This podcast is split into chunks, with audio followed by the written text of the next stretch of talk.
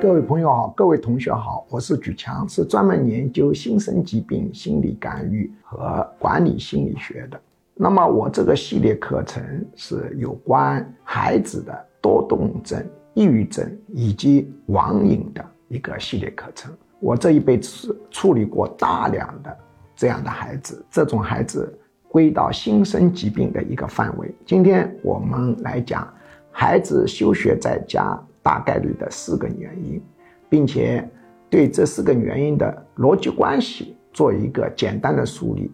听这种课花时间少是不行的，但是大家都爱听短课，那么这个必须花点时间，从头到尾各个方面都学习一下，你才能理解问题。孩子休学了，不肯去学校，到家里。大概率是四个原因，这四个原因占到孩子休学在家的百分之八十至九十，剩下的几十种原因在分割这十几个点的概率。那么把所有的原因列齐，那恐怕要讲几小时。那么最大的四个原因是什么呢？第一个，他就是得了厌学症。他对于学习有不可控制的情绪负面反应，轻则脑子效率下降，感到厌烦；重则胸慌气急，特别严重的会有呕吐性飙射性反应。一提到学习，心跳的连药都降不下来。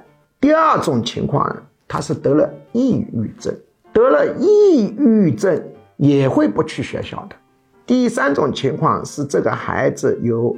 注意力缺陷多动症，第四种情况最特殊，网瘾。但是这四个之间的一个逻辑关系是什么呢？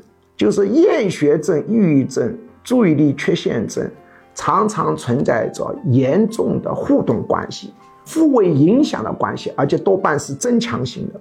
也就是说，厌学症本身又会提高抑郁症的概率和强度。因为厌学，学习不好，他很烦恼，得了抑郁症，而且抑郁症的程度加深。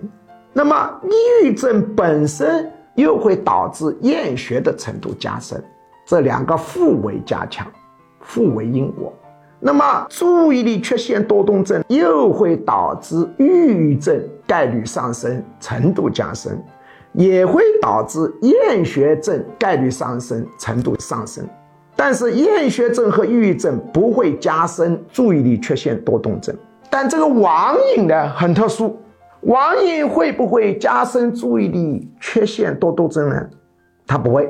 网瘾对抑郁症是什么一个关系呢？它对抑郁症还有缓解作用。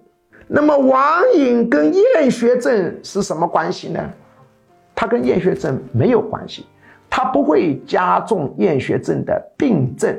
程度，他只占用了学习的时间，但他讨厌学习的程度不会因为网瘾增加，反而还会有一点点的减轻。为什么呢？这就很特殊。网瘾它会使得这个人的前额叶的活跃程度上升，前额叶活跃程度上升以后，就产生了五羟色胺、多巴胺和内啡肽。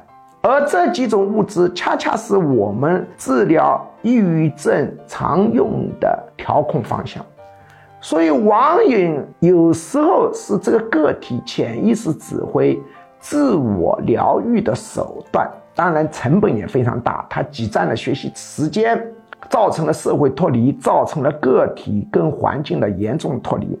那么在这里我讲了这么多，大家要注意理解逻辑关系。我告诉你，人们常见的一个误区：绝大多数父母都认为孩子不去上学是由于网瘾导致的，这是不懂专业。从现象上观察，事实上这跟网瘾关系不大，而且在干预的时候、心理调整的时候，不能首先去干预网瘾，因为它这是一种自我治疗手段。要放在最后来搞，常常是要先干预抑郁症，先干预厌学症。